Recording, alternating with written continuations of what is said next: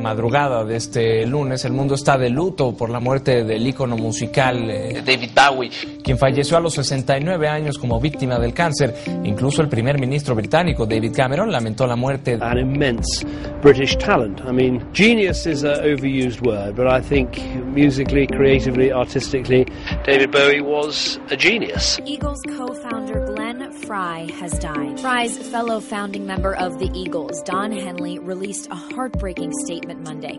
He was like a brother to me, he writes. Like most families, there was some dysfunction. You know, still processing. It's going to be processed for a long time. It hasn't even been a year yet. It was. It happened rather suddenly. I mean, there, there had been some health problems for a while, but we thought they were under control. British actor Alan Rickman, whose career ranged from Britain's Royal Shakespeare Company to the Harry Potter films, has died aged 69. Rickman's family said on Thursday that the actor had died after a battle with cancer. Mr. Potter, our new celebrity.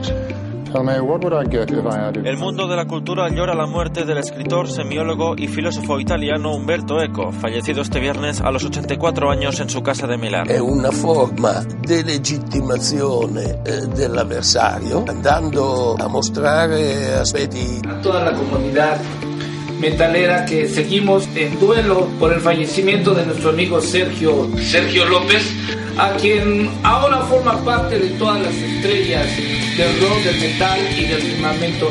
And Liston starts to retreat. If Liston goes back an inch farther, he'll end up in the ringside seat. Clay swings with his left, Clay swings with his right. Look at young Cassius carrying the fight. Liston keeps backing, but there's not enough room. It's a matter of time. Bad Clay lures the boom. Some sad news to report. Hugely influential singer songwriter Leonard Cohen has died. Cohen's death was confirmed on his Facebook page with a post reading in part We have lost one of music's most revered and prolific visionaries after a break. Let me see your beauty. Ya lo sé.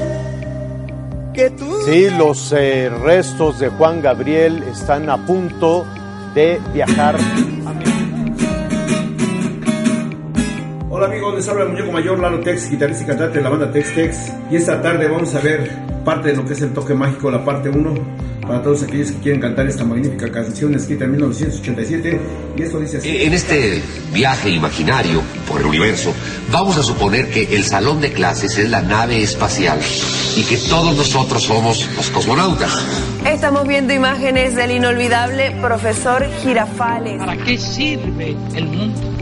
No se puede hablar de paz en nombre de decenas de millones de seres humanos que mueren cada año de hambre o enfermedades curables en todo el mundo. No se puede hablar de paz en nombre de 900 millones de analfabetos.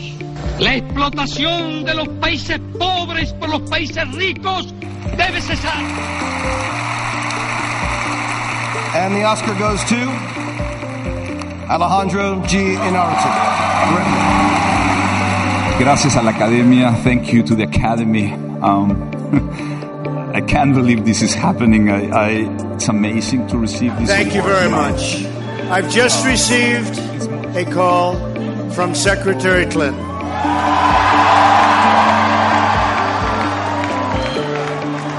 She congratulated us, it's about us, on our victory for America to bind the wounds of division have to get together.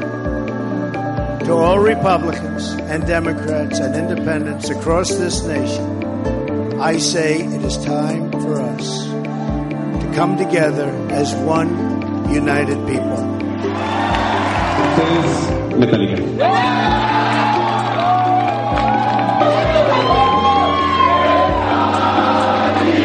Thank you very much.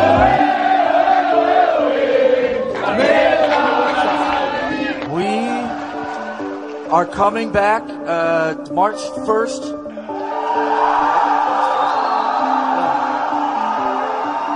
March 1st at Foro Sol. See you there.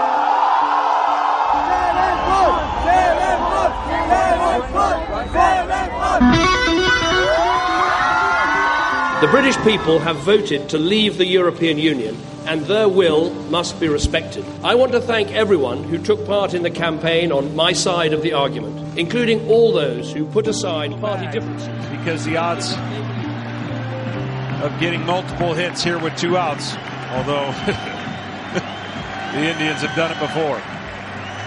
Here's the 0 1. This is going to be a tough play. Bryant, the Cubs win the World Series. Bryant makes the play.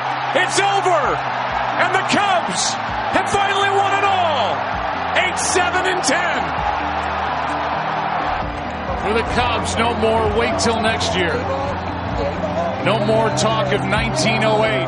לדבר על סוריה, וברשותכם אנחנו נעשה את זה באנגלית כדי שאולי מישהו בעולם ישמע. Right now in Halab, Syria, just an eight-hour drive from Tel Aviv, a genocide is taking place. You know what? Let me be more accurate. It is a Holocaust. Yes, a Holocaust.